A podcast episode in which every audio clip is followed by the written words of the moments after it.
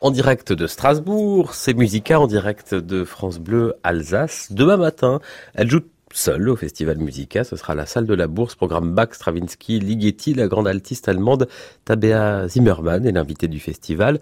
Et c'est à elle que nous consacrons ce matin notre rendez-vous, leurs premiers pas. Les premiers pas de Tabea Zimmermann devant les micros de Radio France, de France Musique. C'était au festival Radio France Montpellier Languedoc-Roussillon, comme on disait à l'époque, le 17 juillet 1987 avec Andrea Nemes au piano. Voici le premier mouvement de la sonate opus 120 numéro 2 de Brahms.